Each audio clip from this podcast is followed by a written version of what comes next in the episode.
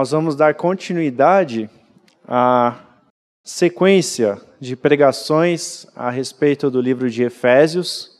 O pastor Lucas trouxe uma introdução ao livro no domingo passado e hoje então nós vamos continuar com a série de mensagens a respeito da igreja como um projeto do próprio Deus. Então a gente vai entrar na segunda parte do capítulo 1 de Efésios no dia de hoje, que vai do versículo 15 ao versículo 23. E a gente vai falar um pouquinho sobre um tema que é, é também um tema um pouco polêmico a respeito da questão da plenitude de Cristo. Da mesma forma que domingo passado o Lucas comentou um pouquinho a respeito do assunto da predestinação, né? Foi até é, um assunto bem polêmico na teologia. A gente também vai falar um pouquinho sobre é, o assunto da plenitude de Cristo. Mas o texto não fala só disso, então nós vamos iniciar no versículo 15. E eu vou ler então um texto para os irmãos, para as irmãs. Vamos então a ele. Eu vou até pedir um pouquinho de desculpas que eu não estou 100% é, com meu pulmão aqui, eu estou com um pouquinho de bronquite, mas vamos aí aos poucos que a gente chega lá no final, se o Senhor assim permitir. Efésios capítulo 1, a partir do versículo 15. Por essa razão, desde que ouvi falar da fé que vocês têm no Senhor Jesus e do amor que demonstram para com os santos, não deixo de dar graças por vocês, mencionando-os em minhas orações. Peço que o Deus de nosso Senhor Jesus Cristo, o glorioso Pai, dê a vocês espírito de sabedoria e de revelação no pleno conhecimento dele Oro também para que os olhos do coração de vocês sejam iluminados, a fim de que vocês conheçam a esperança para a qual ele os chamou, as riquezas da gloriosa herança dele nos santos e a incomparável grandeza do seu poder para conosco, os que cremos, conforme a atuação da sua poderosa força esse poder ele exerceu em Cristo, ressuscitando-o dos mortos e fazendo-o assentar-se à sua direita nas regiões celestiais. Muito acima de todo governo e autoridade, poder e domínio, e de todo nome que se possa mencionar, não apenas nesta era, mas também na era que há de vir. Deus colocou todas as coisas debaixo de seus pés e o designou cabeça de todas as coisas para a igreja, que é o seu corpo, a plenitude daquele que enche todas as coisas em toda e qualquer circunstância. Amém? Vamos orar. Sim, Deus, é, esteja falando ao nosso coração nesse momento. Te agradecemos pela tua palavra que é viva, que é santa, que é transformadora te pedimos que ela fale aos nossos corações aqui, nesse momento, nessa pregação. Também te pedimos, Deus, que o Senhor esteja com as crianças, no momento que elas vão ter agora com as professoras, esteja também falando ao coração dos pequeninos. Em nome de Jesus. Amém. Muito bem. Então, lembrando aqui o que o pastor Lucas mencionou no domingo passado, este é um, uma carta que Paulo escreve aos irmãos da igreja de Éfeso, uma cidade, uma cidade muito agitada, uma cidade que tinha um contexto também é, pagão. E nessa cidade, então, algumas pessoas com, escutaram o evangelho de Cristo, alguns judeus que eram de origem de Jerusalém, mas também judeus que não eram, e também pessoas que não eram judias, tinham escutado a mensagem do evangelho e estavam começando a essa igreja, começando a se reunir, começando a se encontrar. E Paulo, então, vai escrevendo uma série de contextos, de informações, uma série de ideias hum, juntas uma na outra, assim, nesse início dessa carta. E é até um pouquinho complexo de destrinchar, se a gente pudesse pregar versículo a versículo, talvez fosse mais fácil, mas vamos seguir aqui na sequência dos versículos para tentar destrinchar e entender um pouco melhor qual é a ideia por trás do plano de Deus para a igreja de Éfeso na época e também para a nossa igreja aqui. Enquanto que o primeiro trecho do capítulo 1 de Efésios, Paulo vai dizendo a respeito das bênçãos de se tornar um cristão, de se viver uma vida voltada para Cristo. Aqui Paulo então segue com a ideia de uma oração. Então ele começa esse trecho, essa parte, dizendo que ele está intercedendo pelos irmãos daquela igreja. E, e essa intercessão já começa agradecendo a Deus, dando graças a Deus pelo simples fato daqueles irmãos seguirem a Jesus Cristo da forma com que estavam seguindo. E Paulo não deixa de fazer isso, ele continua fazendo isso e ele ora, então, ele intercede por sabedoria e também por revelação, que são duas qualidades que são essenciais quando se quer ter um conhecimento daquilo que Deus, daquilo que Jesus fez e daquilo que Deus é. Lá no versículo 17. Observem também que no versículo 17, quando Paulo diz: Peço que o Deus de nosso Senhor Jesus Cristo, glorioso Pai, dê a vocês o espírito de sabedoria e revelação. Reparem aqui que existe menção ao Deus, existe menção a Jesus e também existe menção ao Espírito, que vai então conceder né, a revelação. Então a gente tem os três elementos daquilo que a gente diz que é a trindade do próprio Deus. São esses três entes que compõem a Deus: o Deus Pai, que traz a bênção, o Deus Filho, que por meio dele essa bênção é trazida, e o Espírito Santo, que vai então conceder essa bênção de se ter a sabedoria e também se ter a revelação daquilo que o Pai fez através de Jesus. E por que Paulo ele intercede pelos irmãos de Efésios? Voltando para o versículo 15, é porque justamente ele fica muito alegre, muito animado com a fé, a forma com que eles estão vivendo, mesmo diante daquela situação da cidade que a gente mencionou no domingo passado, que tinham tantas ídolos, que tinham tanta idolatria, mesmo diante daquela cidade que vivia numa situação completamente desconectada, desligada daquilo que Deus tinha, daquilo que Deus era, daquilo que Deus queria e pensou. Mesmo diante disso, tinham irmãos lá vivendo uma fé em Jesus e, ao mesmo tempo, demonstrando essa fé com amor, com cuidado, tanto dentro da igreja e também demonstrando isso para fora daquela igreja.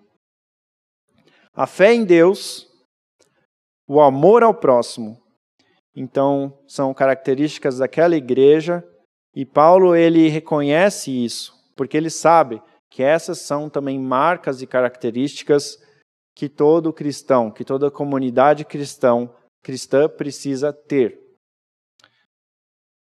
E o terceiro elemento que faz parte, que é marca daquela igreja, é também a característica da esperança. Isso está lá no versículo 18. E ele ora justamente para que esse terceiro elemento faça parte daquela igreja. O versículo 18 diz: oro também para que os olhos do coração de vocês sejam iluminados, a fim de que vocês conheçam a esperança na qual ele os chamou. Então, Paulo ora para que os cristãos de Efésios fossem iluminados de uma forma que eles também conhecessem, além de amarem, além de terem fé em Jesus, mas que ele também, eles também tivessem esperança. De uma forma especial, de uma forma nova. E esse significado da esperança é a esperança mais específica para a qual Deus tinha chamado a eles. O significado de conhecer, a ideia de conhecer a esperança, a ideia de conhecer no hebraico, tem não só um entendimento intelectual, também tem um entendimento de se conhecer, de estar junto, de experiência, da experiência. Por isso que Paulo menciona o pleno conhecimento. Ele está insistindo nessa ideia de que os irmãos não não vivessem só de da parte intelectual, mas que eles pudessem viver aquilo, pudessem ter o pleno conhecimento. Conhecer a Deus é a principal razão e o principal motivo de nós, como seres humanos. É a principal razão da nossa existência. É algo que a gente sempre vai fazer, porque Deus é eterno, Deus é grandioso, e Ele tem uma grandeza que para nós é impossível de mensurar, impossível de, de ter uma noção do quanto é essa grandeza. A gente fala que Deus não se coloca numa caixinha, né? E, é essa questão de se conhecer a Deus é uma questão que, para nós seres humanos, não dá para viver uma vida aqui na Terra e conhecer plenamente a Deus. E mesmo assim, mesmo que a gente é, tenha uma vida eterna em que a gente vai viver é, junto com o Senhor futuramente, a gente ainda não vai ser capaz de conhecer a Deus plenamente. Então, mesmo tendo a eternidade, a gente ainda não vai conhecê-lo por completo. Então, Paulo reúne essas três ideias, esses três aspectos do conhecimento de Deus.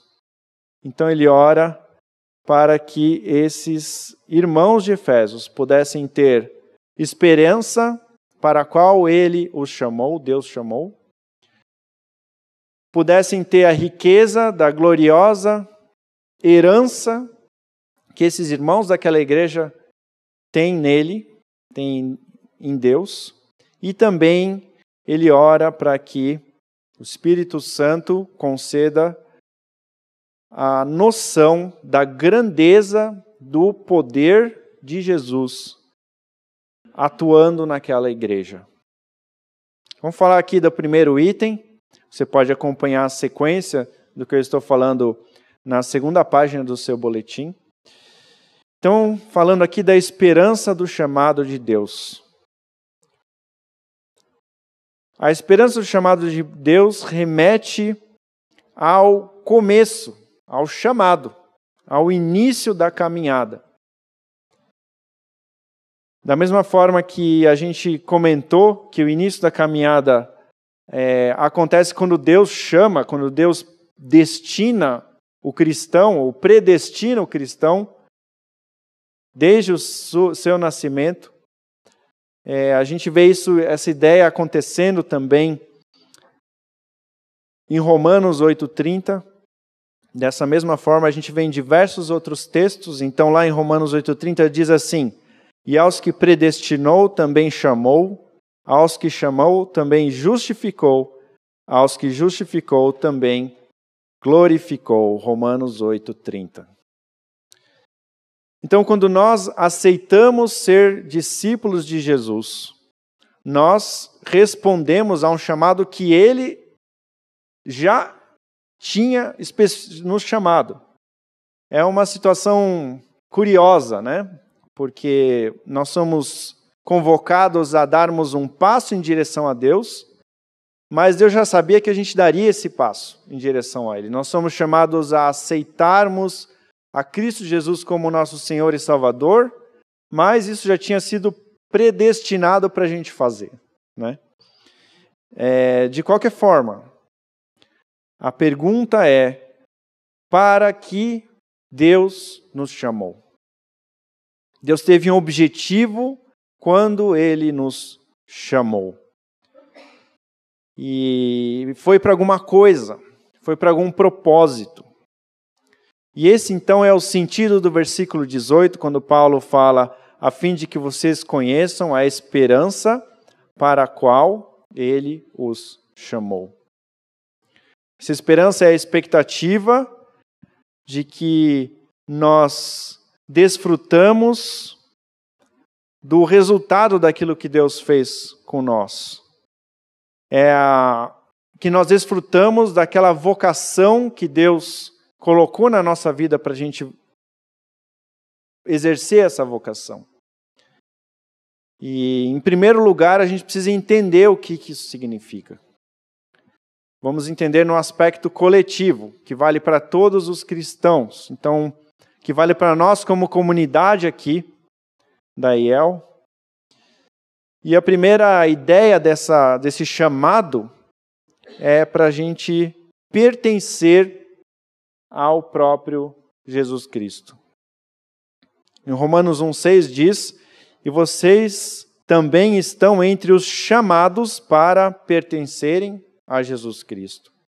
Então, esse é o primeiro aspecto. A gente entrega a nossa vida ao nosso Senhor, Jesus Cristo, nosso Salvador, e com isso, então, a gente pertence a Ele, a gente tem a marca dele. A segunda ideia do chamamento é para sermos santos, para sermos aquele povo que tem a marca do próprio Deus. Isso está claro em diversos textos do Novo Testamento. Por exemplo, em 1 Pedro 1, versículos 14 e 15. Como filhos obedientes, não se deixem amoldar pelos maus desejos de outrora, quando viviam na ignorância. Mas, assim como é santo aquele que os chamou, sejam santos vocês também em tudo o que fizerem. Então, essa ideia de ser santo, de ser reservado, de ser aquele que não vai, que, que vai ter uma característica que Deus tem, que não vai ter a, a característica de mal, de ruim. E outro aspecto da santidade também é a ideia da libertação. O santo é aquele que está liberto do poder do mal, do poder do pecado. Isso está claro lá em Gálatas 5:1, foi para a liberdade que Cristo os libertou. Portanto, permaneçam firmes e não se deixem submeter novamente a um jugo da escravidão, e no caso aqui a escravidão do pecado, do mal e da maldade.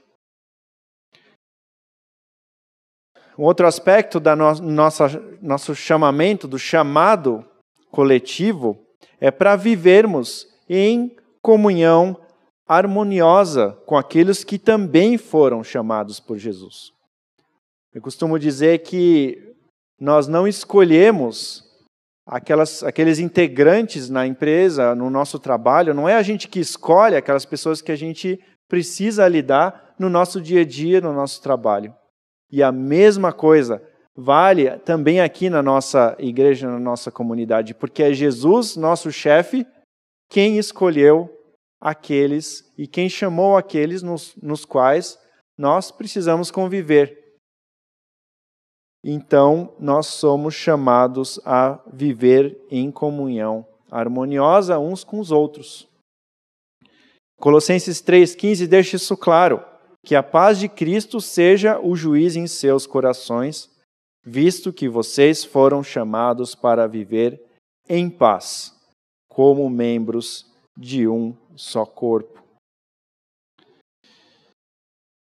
Outro aspecto do, chama, do chamado é reagir corretamente, agir da forma certa, diante de qualquer circunstância que venha a aparecer, venha a bater na nossa porta.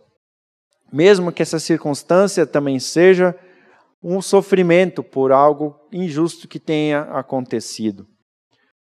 1 Pedro 2, 21 a 23, justamente diz: Para isso vocês foram chamados, pois também Cristo sofreu no lugar de vocês, deixando-lhes exemplo para que sigam os seus passos.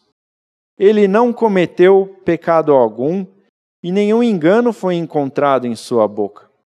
Quando insultado, não revidava, quando sofria, não fazia ameaças, mas entregava-se àquele que julga com justiça, que é o próprio Deus.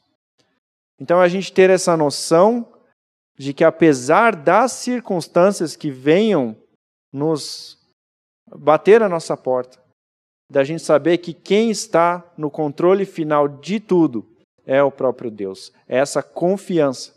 E com isso, reagir corretamente diante de qualquer circunstância. Por fim, falando do nosso chamado comunitário de todos os cristãos, é justamente a gente ser abençoado por essa obra incrível que Jesus fez na cruz. Continuando o trecho de 1 Pedro 2, agora no versículo 24 e 25, diz assim: Ele mesmo, Jesus, levou em seu corpo os nossos pecados sobre o madeiro, a fim de que morrêssemos para os pecados e vivêssemos para a justiça. Por suas feridas vocês foram curados pois vocês eram como ovelhas desgarradas, mas agora se converteram ao pastor e bispo de suas almas. Então a gente tem todos esses aspectos do chamado de Jesus que estão assim descritos em diversos momentos e trechos da própria palavra de Deus no Novo Testamento. Mas resumindo, nós somos chamados para uma vida em que a gente procura conhecer, procura amar, procura obedecer, procura servir ao próprio Jesus. E essa comunhão com Ele nos leva também a termos uma comunhão harmoniosa com aqueles que também decidiram ser discípulos de Jesus e reagirmos diante de qualquer situação que venha bater na nossa porta da mesma forma que Jesus reagiu, porque ele foi o exemplo. Então, essa é a esperança do chamado de Deus para todos nós. E como é que é a esperança do chamado de Deus individualmente para minha vida, para sua vida, para a vida de cada um? É justamente colaborar com o coletivo. Deus deu para cada um de nós um dom, um presente, e o que Ele espera é que a gente possa colaborar de alguma forma com esse dom para que todos esses chamados aqui que Deus chamou no coletivo possam acontecer, possam se cumprir.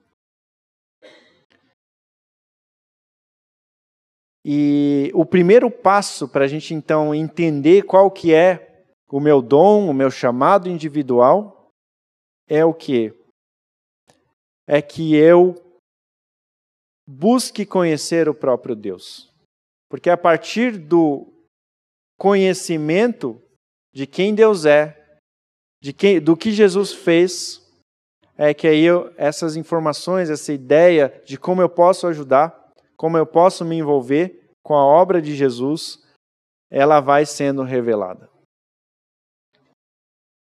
E a pergunta: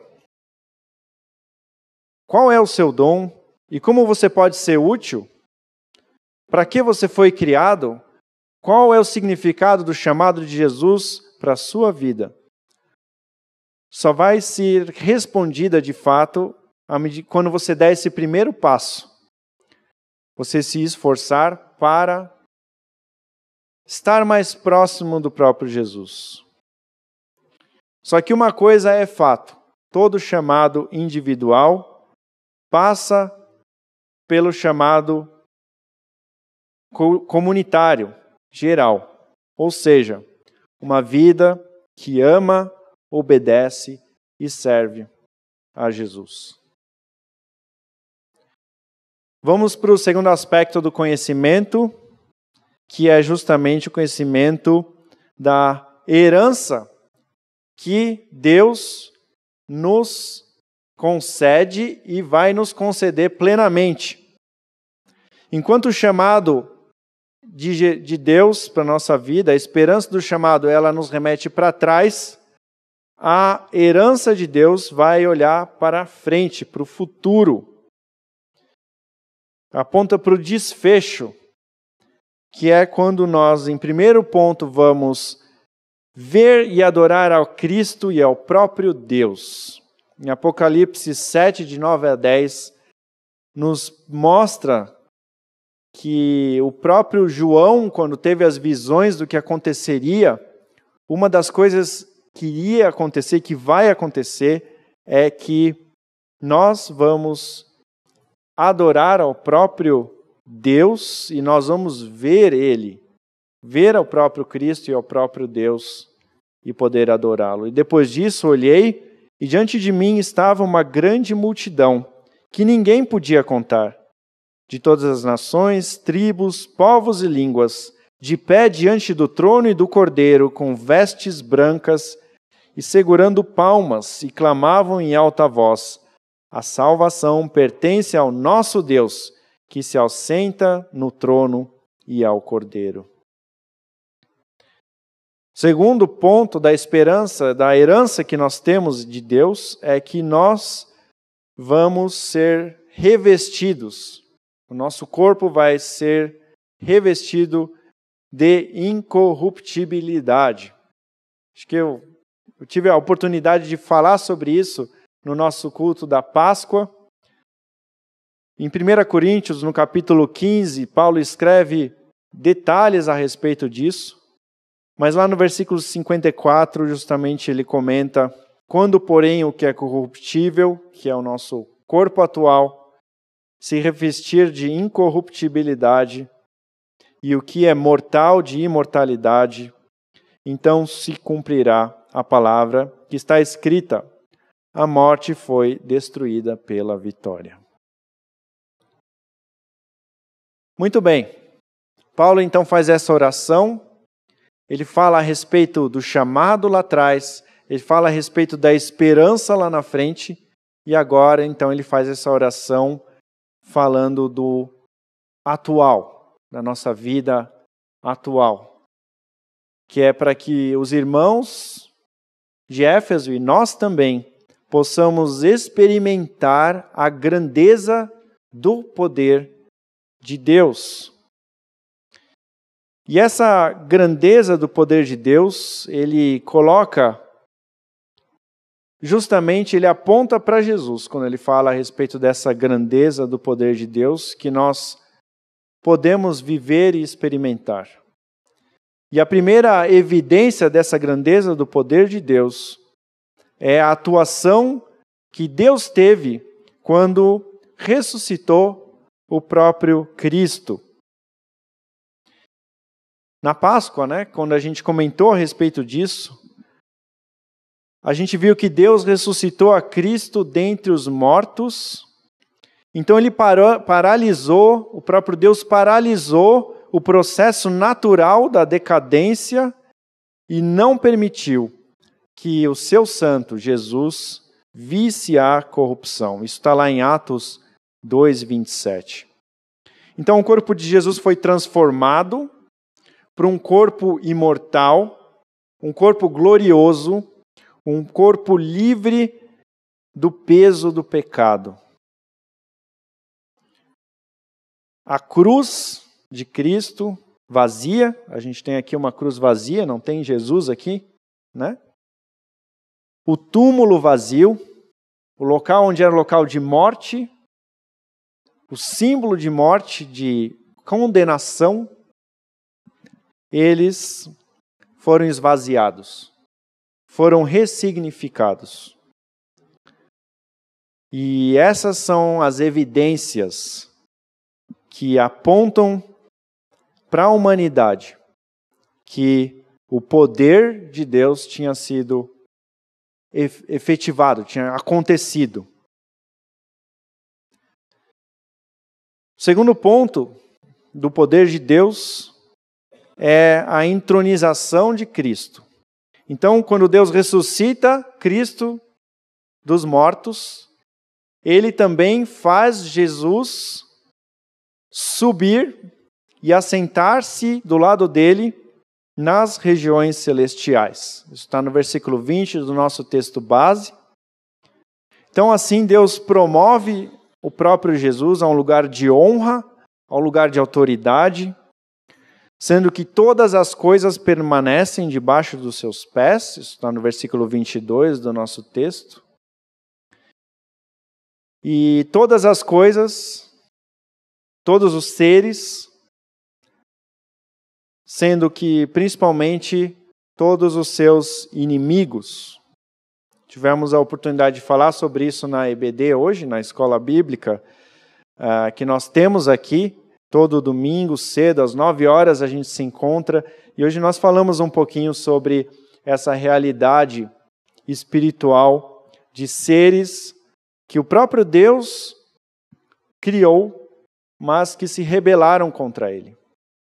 Então, Deus promove Jesus a uma autoridade em que os inimigos que se rebelaram contra Deus estão debaixo dos pés de Jesus. São demônios, são a Bíblia fala o termo, né, principados, potestades, ou seja, demônios que têm domínio e tem o um domínio sobre o mal nesse mundo tenebroso. E então Jesus passa a ter autoridade sobre estes seres, e isso está claro lá em 1 Coríntios, no capítulo 15 também, versículos 25 a 26, pois é necessário que ele reine, que Jesus reine, até que todos os seus inimigos sejam postos debaixo de seus pés.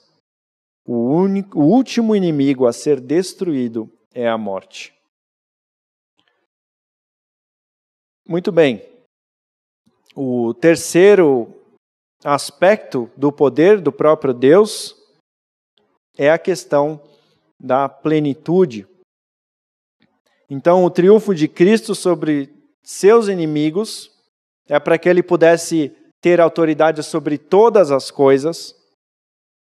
Isso também deu a ele autoridade sobre aqueles que são seus discípulos, que é a igreja. E para isso, Paulo nos dá duas figuras nesse trecho bíblico. A primeira é de Cristo como cabeça de um corpo, né? E a segunda também é a questão da plenitude. Então, Cristo é o cabeça sobre todas as coisas, então, ele domina sobre o universo, sobre os seres criados, todos os seres criados. Então, esses seres estão debaixo do seu pé, então ele está no topo. E o corpo do ser humano é assim, né? A cabeça está lá em cima, ela está no topo, está acima de tudo. Por isso, então, que Paulo coloca essa ideia de Cristo como sendo a cabeça. E ele então é a cabeça da igreja, a igreja sendo então o seu corpo. E a segunda ideia, então, que Paulo apresenta, a segunda figura, é a figura da plenitude.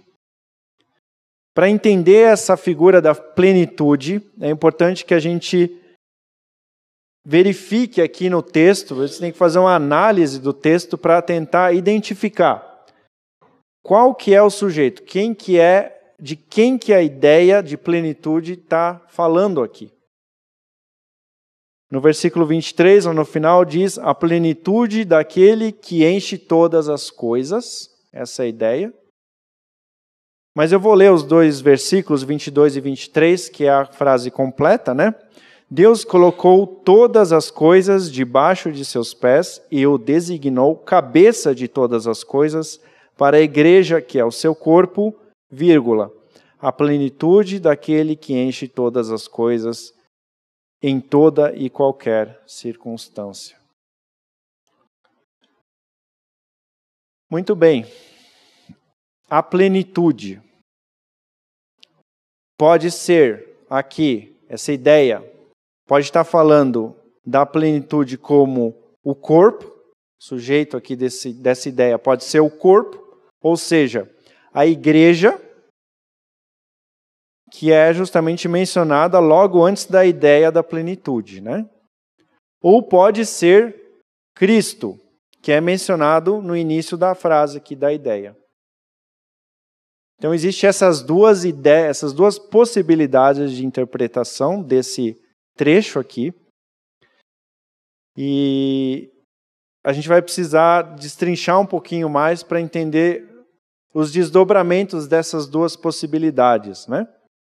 Mas antes, falando aqui da ideia de plenitude. Plenitude em grego tem o mesmo significado em português, que é que plenitude é pleroma e tem o sentido então de preencher algo, certo?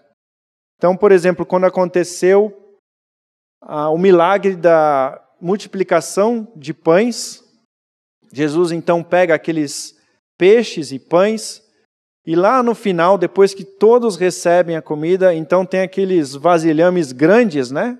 Em que eles são preenchidos por pães né, e peixes. Então o povo acaba sendo alimentado e ainda sobra. Então esses vasilhames são preenchidos. É a mesma ideia que é colocada, mesmo termo grego que é usado aqui, também é usado naquela história, na, naquele evento é, da multiplicação de pães. Muito bem, se o sujeito dessa ideia de plenitude for o corpo ou a igreja, significa que a igreja preenche a Cristo. Ele é o cabeça, mas é um cabeça que não fica completo quando tiver o resto do corpo. É como um noivo que não é completo sem a sua noiva. Tá? Então, essa seria a primeira interpretação.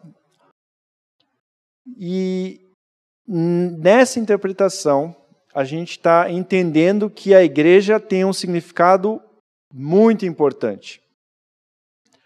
A igreja tem um significado tão importante quanto o próprio Cristo, porque Cristo não, não acaba sendo tão relevante se não tiver a igreja. Comentamos um pouco sobre isso também na EBD, foi tão interessante. Nós falamos de uh, uma igreja, né, que considera, considera-se que a palavra de Deus, os dogmas e também a tradição, os três são tão importantes um quanto o outro. Enquanto existe uma é, contradição, por exemplo, entre a tradição e a Bíblia, entre o dogma e a tradição, a igreja vai definir qual vai ser a sua, a, aquilo que vai ser feito, certo? Então a gente comentou a respeito dessa forma né, de uma igreja considerar a própria palavra de Deus. E justamente a interpretação de que a plenitude é a igreja, dá abertura para que isso possa acontecer. Quando a igreja tem a mesma importância que Jesus, a igreja também pode definir coisas no mesmo nível que Jesus definiria. Né?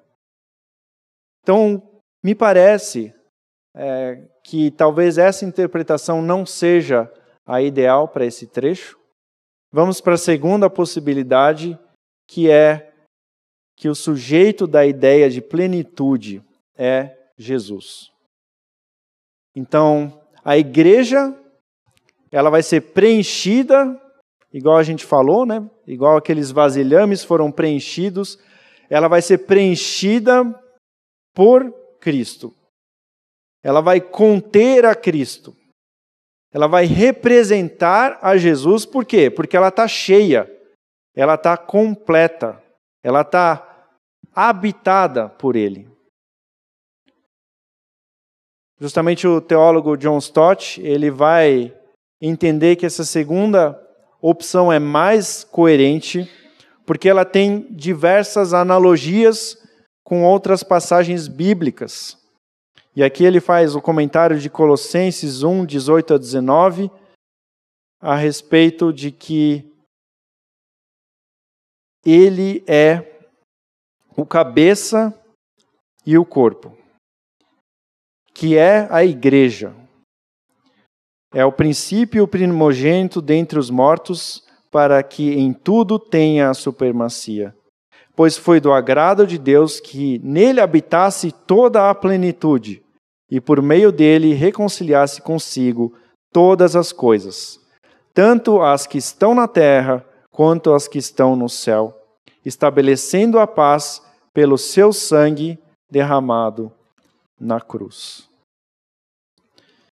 Então, minhas queridas irmãs, meus queridos irmãos, falando do projeto de Deus para a igreja, é que ela seja cheia, completa, preenchida, plena do próprio Jesus.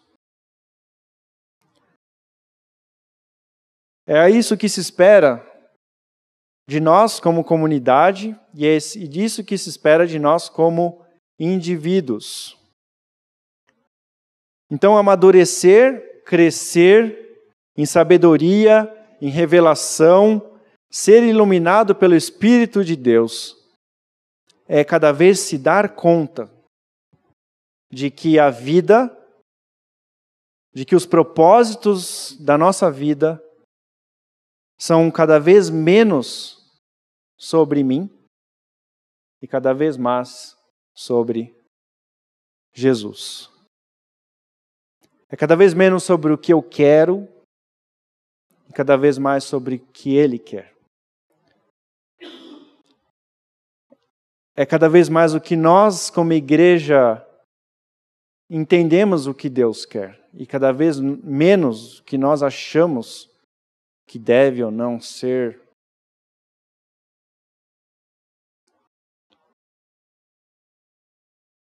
Então, o chamado da nossa vocação individual e coletiva é tudo sobre Cristo.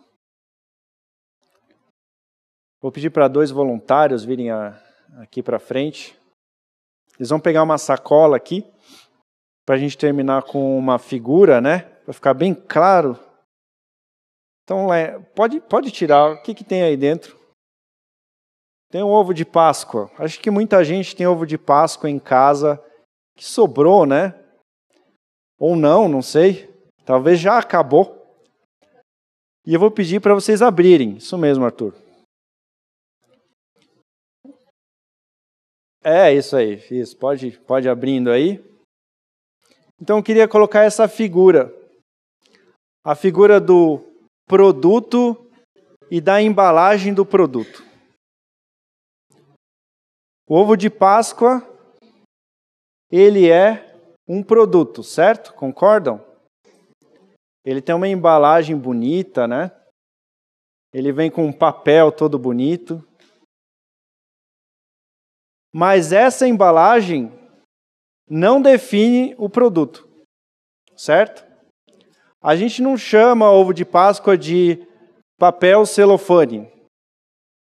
A gente chama ovo de Páscoa de ovo de Páscoa, porque é o que tem lá dentro, Certo? Aí. Vocês não vão querer também? Depois a gente divide. A gente não, chama ovo de Páscoa de. É, como é que é isso aqui? Isso aqui é. Alumínio, papel alumínio, isso. A gente chama ovo de Páscoa de papel alumínio. A embalagem está aqui. Obrigado, senhores. Depois vocês pegam um tequinho. A gente chama isso de ovo de Páscoa, certo? A embalagem serve para mostrar aquilo que é o que tem lá dentro. Né? A embalagem serve para preservar, né? por isso que tem o papel alumínio aqui. Ela vai apresentar, às vezes a embalagem explica o que tem dentro do ovo, o conteúdo, tem as informações lá do que, que você vai comer, certo? Informação nutricional. Quando, quando a comida é boa, aí tem um monte de informação, quando não é tão boa assim, tem lá uma coisinha outra. Mas esse é o nosso papel como igreja. A gente ser a embalagem. Vai ser bonita assim como ovo, vai chamar as pessoas, vai explicar o que é. Mas a essência é o produto final, que é o próprio Jesus. A essência é o chocolate, que é o mais gostoso. Eu vou pegar aqui, hein? Quem quiser um pouquinho, ó. A essência é o mais gostoso. Estou dando vontade para vocês, né? Vai ter um monte de gente comendo ovo de chocolate hoje em casa. Tem, tem aqui também, se vocês quiserem pegar depois. Tá sobrando lá em casa, sobrou. Mas essa é a ideia da Igreja de Cristo. A gente ser a embalagem que vai apresentar, que vai explicar, que vai mostrar, mas a gente não é o principal. O principal é o que está preenchido. Às vezes a embalagem a gente guarda em casa, né? Mas não é o principal. A gente às vezes até descarta. A gente precisa entender que não é sobre a igreja, não é sobre eu, mas é sobre Jesus. Por isso é tão importante a gente, como cristão e como igreja, se questionar. Nós temos a Cristo, nós contemos a Cristo, nós estamos cheios de Jesus, porque se for assim, então a gente é a igreja. Que essa é a característica da igreja. Se for assim, então a gente é cristão, porque essa é a característica do cristão. Alguns vão ter uma embalagem magnífica, né? Outros vão ter aquela embalagem básica, mas aquela embalagem que preserva Jesus. Enfim, para isso que a gente foi chamado. E esse é o propósito de Deus para nós como igreja. Amém?